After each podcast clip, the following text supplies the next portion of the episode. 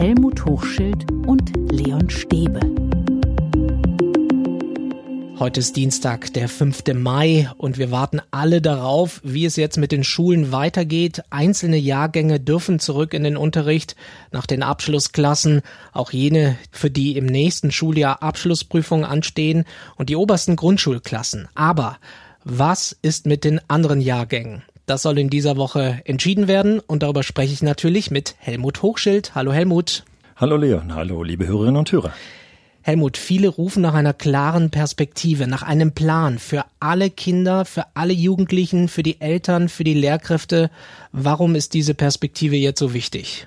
Ja, ich überlege kurz mit meiner Antwort, weil bei dem Wort Plan äh, stutze ich so, denn wer hat jetzt hier eigentlich bei dieser Pandemie eigentlich einen Plan? Nicht mal die Politikerinnen und Politiker, die sich alle 14 Tage treffen, haben einen klaren Plan. Deswegen, ja, eine Perspektive brauchen wir, nämlich äh, die Schülerinnen und Schüler müssen vor den großen Ferien in die Schulen kommen können, müssen ihre Lehrerinnen und Lehrer sehen können. Es muss einen direkten Kontakt geben. Wie der genau aussieht, das muss man sich dann nochmal genauer anschauen. Darüber habe ich auch mit Judith Bauch gesprochen. Die sieht das ähnlich. Sie ist Schulleiterin der Berliner Wilhelm von Humboldt Gemeinschaftsschule und sie sagt Folgendes dazu. Ich glaube, dass das pädagogisch absolut notwendig ist, dass die Kinder alle mal wieder ihre Lerngruppenleitung, ihre Schule sehen können. Ich habe von Kindern gehört, die mir Fotos geschickt haben von der Schule von außen, als der Lockdown so startete, die ihre Schule wenigstens mal sehen wollten. Ich glaube, dass es ganz wichtig ist, um diese Beziehungs- und Bindungsarbeit, die bei uns in der Schule ganz vorne dran steht, aber sicherlich auch in allen anderen Schulen, wieder zu verstärken und aufleben zu lassen. Das sagt die Schulleiterin Judith Bauch. Und der Wunsch, Helmut, ist stark, dass sich alle wenigstens wiedersehen, oder? Ja, und das ist interessant, dass sie eben nicht äh, von der Wissensvermittlung, vom Füllen von äh, Löchern, Wissenslöchern spricht, sondern dass sie von der Bindungsarbeit spricht, von der Haltung, die die Menschen, die in der Schule gemeinsam arbeiten und das Lehren und Lernen gestalten, dass die aufeinander zukommen und dass die wieder in die richtige Bahn gelenkt werden. Und das ist genau das Wichtigste. Auf die Wissensvermittlung und das Füllen von Löchern kommt es gar nicht so stark an. Es hat aber in den vergangenen Tagen ja durchaus eine Debatte auch über die Gegenargumente gegeben. Also zum Beispiel hieß es da, statt einer Rückkehr in diesem Schuljahr zu organisieren, sollte man lieber den Neustart für das neue Schuljahr organisieren und sich darauf vorzubereiten. Das sei wichtiger. Was sagst du dazu? Hier gibt es wieder zwei Sichtweisen. Also die eine Seite ist die, dass es nicht sein kann, äh, dass wir alle Bevölkerungsgruppen im, im Blick haben, dass mal kurzzeitig darüber diskutiert wurde, ob die über 60-Jährigen zu Hause äh, zu bleiben haben. Und das hat natürlich, wie ich sinnvollerweise auch finde, zum Aufschrei geführt, das kann nicht sein. Aber die Kinder sollen jetzt noch zu Hause bleiben und sollen ausgesperrt sein vom gesellschaftlichen Leben. Das kann es nicht sein. Das ist das eine. Das andere ist, äh, du hast davon gesprochen oder zitiert, dass es darum geht, das nächste Schuljahr zu planen. Äh, dazu brauchen wir aber Planungsdaten. Und wenn ich das richtig verstehe, und das war ja schon mein Eingangswort, ist es sogar so, dass die Ministerpräsidentinnen und Ministerpräsidenten und die, die Kanzlerin alle 14 Tage sich treffen, weil immer wieder neue virologische Ausgangspunkte Grundlage für weitere Entscheidungsaspekte sind. Und äh, wir haben für einen Schulstart Mitte August noch keine Eckdaten. Insofern können wir noch gar nichts planen. Es hat ja auch diese Kontradebatte auch gegeben, ähm, so nenne ich sie jetzt mal, weil es mhm. ja unklar ist, welche Rolle Kinder und Jugendliche beim Infektionsgeschehen spielen. Mhm. Es gibt da ein paar Studien mit unterschiedlichen Ergebnissen und da verweise ich einfach auf die einschlägigen Podcasts der Virologen. Ja. Aber was sagst du als Pädagoge? Müssen wir das trotzdem auch ein bisschen hinter uns lassen jetzt? Naja, auf der einen Seite tatsächlich müssen wir die Aspekte der Gesundheit, der Hygiene, die dürfen wir nicht missachten. Deswegen führt keiner im Moment die Debatte, dass die Schulen demnächst, also in kurzer Zeit, vollständig geöffnet werden und der normale Schulbetrieb beginnt. Diese Debatte führen wir gar nicht, weil epidemiologisch nicht möglich ist, dies zu führen. Das müssen wir im Kopf behalten. Aber andererseits ist es eben ganz wichtig, und da hat die Judith Bauch eben sehr schön damit begonnen, zu sagen, wir müssen die pädagogische Perspektive offen offen halten.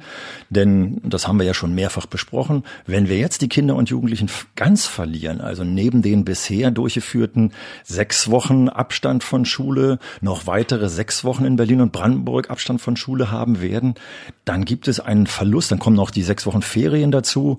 Äh, dann wieder einzusteigen, das wird total schwer. Und genau wie wir es in anderen wirtschaftlichen und gesellschaftlichen Bereichen tun, müssen wir es Schritt für Schritt und auch ganz langsam tun. Aber Helmut, wenn ich in meinen Kalender hier herumblättere, ähm, dann sind es wirklich nur gute sieben Wochen bis zu den Sommerferien in Berlin und Brandenburg. Das ist nicht viel Zeit. Genau, das ist das Argument. Es ist nicht viel Zeit. Wir können hier sowieso nicht viel aufholen an Wissensvermittlung. Wir können nicht das Fundament, was vielleicht noch löchrig ist, äh, jetzt stabil aufbauen. Das funktioniert sowieso nicht. Deswegen brauchen wir den sozialen Aspekt, äh, die Kinder und Jugendlichen wieder miteinander ins Gespräch kommen zu lassen, den sozialen Aspekt, äh, die Kinder und Jugendlichen mit den Lehrenden wieder in Verbindung zu bringen. Das sind die wichtigen Dinge. Und deswegen ist es so schön, dass wir jetzt hier in diesen, so wie du richtig beschreibst, in dieser relativ kurzen Zeit so eine Art Notplan fahren, bei denen wir schichtweise in den Unterricht übergehen. Und das wäre ganz gut. Wie das genau aussieht, das äh, können wir klären. Das ist eine entscheidende Frage, Helmut. Mhm. Das mit den Räumen, bekommt man das wirklich organisiert? Wir, wir, wir hören von einzelnen Schulleitungen, dass das wirklich Probleme macht, dass es da Zweifel gibt. Es wird nicht so sein, dass alle irgendwie gleichmäßig verteilt werden, sondern vielleicht einzelne auch nur ganz kurz, wenn überhaupt. Also mhm. die Räume fehlen. Und deswegen ist der Ruf nach den politischen Vorgaben, die sowohl von einzelnen Lehrerverbänden, die ich überhaupt nicht verstehe, auch von einzelnen Schulleitungen, eigentlich aus meiner Sicht nicht besonders sinnvoll. Natürlich, der Ruf in dieser Hinsicht ist sinnvoll zu sagen, sagt doch mal, ob wir jetzt alle Jahrgänge in die Schule hineinholen dürfen vor den großen Ferien. Das sollte mal klargelegt werden. Aber bitteschön nicht die Eckpunkte enger fassen. Und deswegen ist es so wichtig aus meiner Sicht, dass jetzt den Schulen gesagt wird, ja, ihr dürft dürft in den nächsten sechseinhalb Wochen, dürft ihr alle reinholen. Wie ihr das genau gestaltet, das ist euch überlassen, weil ja eure Rahmenbedingungen so unterschiedlich sind. Also die Kollegien sind ausgedünnt. Wir haben eh keine besonders dicke Kollegiumsdecke. Und jetzt kommt noch hinzu, dass äh, geguckt werden muss, wie viel über 60-Jährige haben wir. Und deswegen ist meine Antwort die, jetzt lasst doch mal die Schulleitung mit der Vorgabe, sie dürfen alle reinholen, mal agieren, mal einen Plan machen, der auf diese Schule abgestimmt ist. Und dann ist es so, dass wir jetzt in diesen sechs Wochen Wochen diese einzelnen Pläne relativ heterogen laufen lassen und die Ferienzeit dann dazu nutzen, zu sagen, so, jetzt gucken wir uns mal die Pläne der Schulen an. Wir gucken uns mal die Rahmenbedingungen an, was die Schulen daraus gemacht haben, um dann in den Ferien, verwaltungsseitig sozusagen, die Zeit zu nutzen, in der Absprache mit den Schulleitungen zu sagen, was ist denn jetzt das beste Konzept, was vor den Schulferien ausprobiert wurde. Wenn uns Schulleitungen berichten, dass es ja eigentlich an den Schulen mit den Abstandsregeln sehr gut klappt, aber wenn die Schule vorbei ist, dann hat ein Schulleiter zum Beispiel berichtet, da treffen sich dann die Jugendlichen vor der Schule und umarmen sich und stehen in einer großen Traube zusammen. Das ist menschlich, aber das Problem kann Schule dann nicht lösen, oder doch? Ja, es ist menschlich, es ist gesellschaftlich üblich. Wir haben das am 1. Mai mitbekommen, äh, dass große Gruppen sich äh, für die Demonstrationen, aber auch zum Zuschauen getroffen haben, auch in der Freizeit getroffen haben. Das ist leider so, dass wir in allen gesellschaftlichen Schichten damit rechnen müssen, dass es Menschen gibt, die das nicht für notwendig halten, diese Abstandsregeln einzuhalten. Also können wir es auch bei den Schülerinnen und Schülern äh, nicht unbedingt voraussetzen. Andererseits bin ich ganz klar der Meinung, und das sagen auch viele Pädagoginnen und Pädagogen der Schule, dass wir mit der Schule die einzige Möglichkeit haben, das zu beeinflussen. Und diese Einflussmöglichkeit sollten wir nutzen, indem wir weiter argumentieren, weiter die sachliche Diskussion, die gesellschaftlich geführt wird, in die Klassen, in die Lerngruppen hineinholen, damit die Jugendlichen vielleicht begreifen, wenn sie rausgehen, ja, okay, jetzt werde ich mich vielleicht doch daran halten. Es könnte ja auch auf die Debatte hinauslaufen, wen holen wir jetzt rein? Äh, du hast ja immer auch dafür plädiert, äh, die Kinder und Jugendlichen auch aus schwierigeren Verhältnissen zu beachten, reinzuholen, wieder ins Schulsystem. Wie, wie kann das jetzt gelingen? Wie entscheidet man das? Das ist ja echt schwierig. Ja. Auf der einen Seite höre ich wieder in dieser Debatte, dass immer davon gesprochen wird, auch aus Lehrerverbänden teilweise gesprochen wird, es müssen jetzt die Jahrgänge Schritt für Schritt reingeholt werden.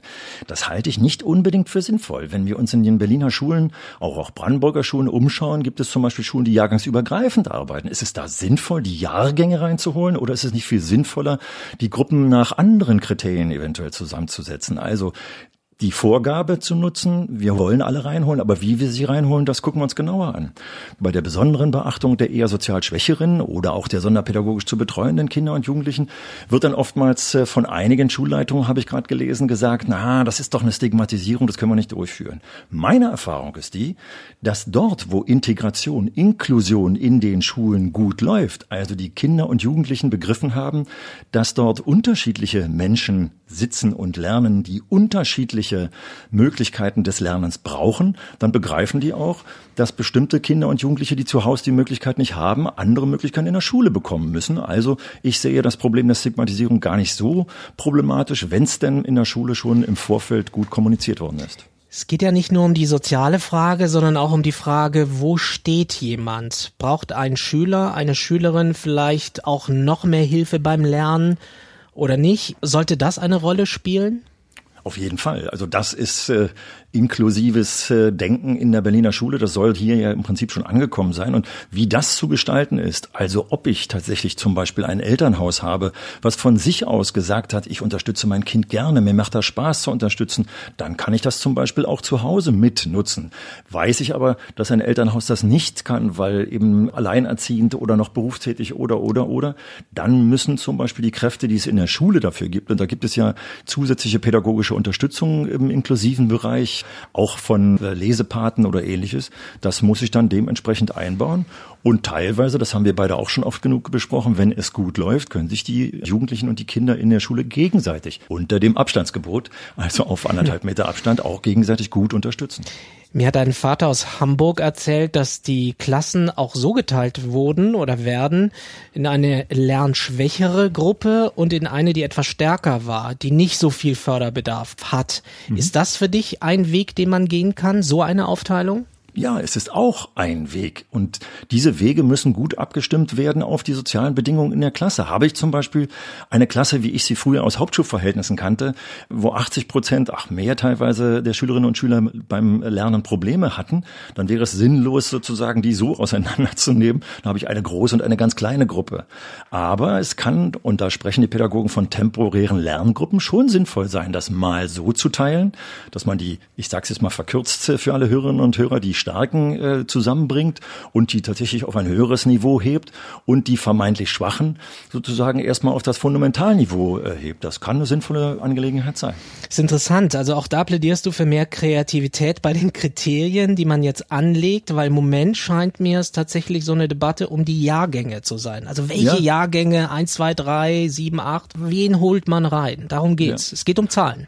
Ja, und letztendlich haben wir das ja gesellschaftlich auch. Wir haben die Debatte, die immer damit beginnt, wir haben in Deutschland einen Flickenteppich und es ist uneinheitlich und unüberschaubar.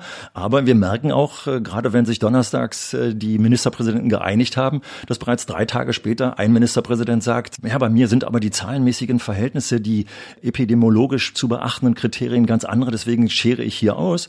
Und äh, ob das jetzt tatsächlich so sinnvoll ist, wie ich das bei den Ministerpräsidenten beschrieben habe, so ist es aber sinnvoll bei den ganz, ganz vielen Schulen, die wir haben, dass hier ein gewisser Rahmen geschaffen wird, nämlich der Rahmen, es sollen alle Kinder und Jugendlichen rein vor den großen Ferien, aber jetzt den Schulen die Möglichkeit geben, das individuell zu gestalten.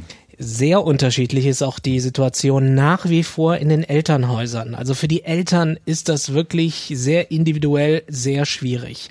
Uns hat eine Mutter geschrieben an unsere Mailadresse info at schule-kann-mehr.de. Sie sagt, Sie sei eine Mutter von vielen, bei der der Sohn unter zu vielen Aufgaben leidet. Ähm, das haben wir in unserem Podcast schon ganz oft gehört. Und sie schreibt, Zitat, Ihr Sohn sei fix und fertig jeden Tag. Der Schüler bekommt zum Beispiel in einem Fach mit normalerweise vier Wochenstunden Aufgaben, die sieben entsprechen, die dann auch noch in zwei, drei Tagen erledigt werden sollen. Das haben wir quer durch die Bank gehört, gelesen, mhm. die ganzen vergangenen Wochen jetzt. Also da müssen die Lehrkräfte auch ganz sicher für die Zukunft noch das Maß finden. Wobei wir sagen können, glaube ich, wenn wir uns die Mails anschauen, dass äh, das, was die Mutter hier äh, in der Mail, die du zitiert hast, äh, beschrieben hat, ist vorwiegend ein gymnasiales Problem, dass hier Fachlehrer versuchen, ihr Fachpensum mit aller Gewalt und ich sag's mal jetzt ein bisschen flapsig durchzupeitschen und dabei nicht beachten, und das habe ich der Mutter dann dementsprechend auch geantwortet, nicht beachten, dass auch in einem Gymnasium natürlich natürlich die Jugendlichen mit unterschiedlichem Tempo arbeiten, zumal das Tempo nochmal beeinträchtigt ist, dass die Lehrkraft, die oftmals unterstützend dabei ist, oder die Mitschülerinnen und Mitschüler, die unterstützend dabei sind, jetzt auch fehlen. Insofern, das ist eine Seite, die von den Lehrenden oftmals äh, nicht beachtet wird, die beachtet werden sollte. Und was wir hier ganz genau und ganz wichtig haben, ist, dass die Mutter dies und oder vielleicht auch das Kind selbst, je nachdem, äh, welchen Alters dieses Kind ist, das selber mal der Lehrkraft zu transportieren, damit die Lehrkraft vielleicht auch doch mal den Aspekt sieht, Mensch, ja, stimmt, der braucht vielleicht länger. Vielleicht sollte ich hier einen, eine Sockelaufgabe geben und wer dann noch mehr machen mag, das kann der eine oder andere tun, aber das müssen nicht alle tun. Die Mutter hat uns auch geschrieben, beziehungsweise sie bittet förmlich alle Lehrkräfte darum, bitte gebt den Schülern überschaubare, vom Pensum her erfüllbare Aufgaben. Dann reicht die Motivation hoffentlich noch so lange, bis ein normaler Schulalltag wieder möglich ist. Mhm. Das kennen wir, glaube ich, alle aus unserem Privatleben auch. Wenn ich mir Ziele stecke, die so hoch sind und so langfristig sind, dann verliere ich oftmals das Ziel aus dem Auge oder verliere die Motivation. Und deswegen ist es so wichtig, eben hier einen relativ regelmäßigen Kontakt zu den Kindern und Jugendlichen zu halten. Also tatsächlich Aufgaben für ein oder zwei Tage zu geben, dann sich eine Rückmeldung geben zu lassen, um dann zu schauen, aha, jetzt nach zwei Tagen ist er bis dahin angekommen. Das heißt, ich muss ein bisschen runterschrauben oder er hat hier, äh, war hier unterfordert, ich muss etwas höher schrauben. Es muss eine relativ relativ regelmäßige Rückmeldung geben. Genau, also wichtig ist der Austausch zwischen Schülern, aber auch zwischen Eltern und Lehrkräften. Die Schulleiterin Judith Bauch hat uns von einer Videokonferenz berichtet. Der Vorstand der Gesamtelternvertretung bei uns aus vier Eltern bestehend haben eingeladen zu einer Video-Audio-Konferenz, wo pro Lerngruppe ein Vertreter teilnehmen durfte. Und das waren dann, ich glaube, circa 35 Elternvertreterinnen und Vertreter, die sich in dieser Konferenz getroffen haben. Vorab sollten die Eltern sich auf bestimmte Fragestellungen vorbereiten, zum Beispiel, wie gut informiert fühle ich mich durch die Schule, durch die Lerngruppenleiter, was läuft gut im Homeschooling, wo gibt es noch Verbesserungswünsche oder Hinweise und jeder Vertreter für jede Lerngruppe hatte anderthalb Minuten Sprechzeit. Das war also ganz strikt vorher organisiert. Und ich durfte mit dabei sein und habe also zwei Stunden zugehört, wie in einer äußerst wertschätzenden, sachlich konstruktiven Art die Eltern äh, Rückmeldung im Namen ihrer Eltern der Gruppe gegeben haben. Das war total warmherzig. Ich habe den Lehrerkolleginnen und Kollegen und auch Erzieherinnen nächsten Tag geschrieben, dass sie bestimmt ganz warme Ohren hatten, weil da so viel Lob und Anerkennung benannt wurde und dieses sich in die Perspektive des anderen hineinverdenken, auch von Elternsicht auf die Situation der Lehrkräfte zu Hause im Homeschooling, war absolut berührend und war ganz schön. Soweit Judith Bauch. Also das bräuchte es eigentlich jetzt quer in der Republik. Videokonferenzen, Elternabende über Chat, überall, ja. um das aufzuarbeiten. Und hier ist mir nochmal ganz wichtig für die Hörerinnen und Hörer, aber auch für die Pädagoginnen und Pädagogen äh, in anderen Bereichen nochmal klarzumachen, es handelt sich hier um eine staatliche Schule. Weil das hört sich alles so vorbildlich an. Ja, es handelt sich um eine Schule im Prenzlauer Berg, es handelt sich um eine Schule aber mit den Klassenstufen eins bis zehn und hier sind 35 Elternvertreter dabei gewesen. Und hier ist offensichtlich Kommunikation, und das fand ich ganz toll, in einer wertschätzenden Atmosphäre durchgeführt worden. Und wenn ich das, und das hat diese Schule natürlich im Vorfeld auch schon geschafft, wenn ich das schaffe, dann schaffe ich es auch, dass, wie die Kollegin eben sagte, ganz klar, Verbesserungsvorschläge von der Elternschaft auch aufgenommen werden. Und äh, das ist das, was wir ja so häufig in letzter Zeit den äh, Müttern und Vätern äh, kommuniziert haben. Sagte, nehmt die Kontakte auf. Also zum Beispiel hier hat der Vorstand der Gesamtelternvertretung äh, darum gebeten, eine solche Sitzung durchzuführen. Also los, raus. Wenn ihr hier Vorschläge habt und wenn ihr sie mitteilen wollt, dann beantragt eine solche Sitzung. Äh, und ich weiß, dass es in Brennpunktschulen oder in anderen sozialen Bereichen etwas schwieriger sein wird. Aber die, die kommunizieren wollen, sollten zusammengeholt werden und dann läuft das so. Das ist genau mein Punkt. Punkt. Also damit wirst du nicht alle Eltern erreichen. Also die Eltern im Prenzlauer Berg, klar, und in bestimmten Milieus, die sind sofort dabei, aber andere wird man so mit Videochat und Videokonferenz nicht erreichen. Und das ist wirklich ein Problem. Auf jeden Fall. Und deswegen sind wir wieder an der Stelle, an der wir vorhin schon mal waren, dass für diese Schülerschaft, die aus diesen Elternhäusern kommt, tatsächlich eine Priorität in der Schule geschaffen werden sollte. Die sollten besonders schnell reingeholt werden. Hier soll sozusagen ein Pflichttermin geschaffen werden, der klar kommuniziert werden soll. Hier beginnt für euch nochmal Schulpflicht um dann zu schauen, wie verfahre ich jetzt, wenn ich sie einmal in der Schule gehabt habe, wie verfahre ich weiter? Und dann zum Beispiel die Kinder oder Jugendlichen auch zu bitten, so beim nächsten Mal bringt ihr zum Beispiel eure Eltern mit. Diese Gesprächskreise, die sich daraus bilden, die müssen ganz anders organisiert werden aufgrund äh, der äh, Abstandsregelung als ein normaler Elternabend. Aber nur so komme ich an diejenigen ran, dass ich also da so, so einen Korridor, so einen Schulpflichtkorridor aufmache und die Eltern mir dazu reinhole. Denn, das ist meine Erfahrung, wenn ich diesen Eltern das Gespräch Gesprächsangebot mache und dann auch noch, wenn ich Glück habe, das Gesprächsangebot meinetwegen auf Arabisch oder Türkisch oder in einer anderen Sprache, deren Elternsprache hier vorliegt, äh, durchführen kann, dann kommt da ganz viel zurück. Ich muss nur das Angebot machen. Aber im Moment müssen wir sagen, viele Kontaktstränge sind einfach unterbrochen. Weil eben leider das Internet nicht in alle Haushalte reicht. Das ist ganz klar. Und deswegen muss hier eben dann auf anderen Wegen gearbeitet werden. Und da haben wir ja schon auch in den Schulen einige Unterstützungsmöglichkeiten und Kräfte und das alte Telefon kann dann natürlich auch bemüht werden. Aber es kann zum Beispiel auch eine Begründung dafür sein, zu sagen, so, ich hole einen bestimmten Jahrgang, äh, der besonders problematisch ist, jetzt prioritär, also hier als erstes in die Schule, damit ich den jetzt überhaupt erstmal wieder handhabbar werde. Okay, jetzt warten wir darauf, was die Ministerpräsidentinnen und Ministerpräsidenten mit der Kanzlerin beschließen, ob es diese Perspektive gibt.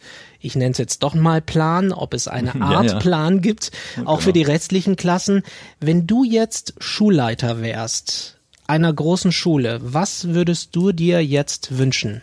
Ja, dass jetzt klar die Maßgabe kommt, alle Schülerinnen und Schüler sollen bis zu den großen Ferien irgendwann mal für eine bestimmte Zeit, bestimmt heißt offen gelassen in die Schule kommen können. Und ihr Schulleitungen, ihr Kollegien organisiert jetzt mal auf der Basis eurer Räume, hier kann ich ein klares Raumkonzept darstellen, ich kann sogar zahlenmäßig äh, das so aufbereiten, äh, dass man es übertragbar machen kann, vielleicht für Schulen, die gleiche Konzepte haben. Ihr macht jetzt bitte ein Konzept, das probiert in den nächsten sechs Wochen aus und werde dann über die Verwaltungsmöglichkeiten, über die Verwaltungsebenen das nach oben kommunizieren, also nach oben in die äh, Schulverwaltung kommunizieren, damit wir vielleicht die Best-Practice-Beispiele für den Start ins nächste Schuljahr dann haben. Das ist Schule kann mehr. Das Inforadio Homeschooling Update. Wir freuen uns weiter über Meinungen und Feedback gerne per Mail an info at schule-kann-mehr.de. Diesen Podcast gibt es auf allen Podcast-Plattformen wie Apple und Spotify, in der ARD Audiothek und in der Inforadio App. Die nächste Folge gibt es am kommenden Freitag und vielleicht, vielleicht wissen wir dann mehr, wenn am Mittwoch Bund und Länder sich verständigt haben, wie es an den Schulen weitergehen soll. Bis dahin sagen Helmut Hochschild und Leon Stäbe Tschüss. Tschüss, bis dahin, ich freue mich drauf. Schule kann mehr. Hochschild und Leon Stäbe.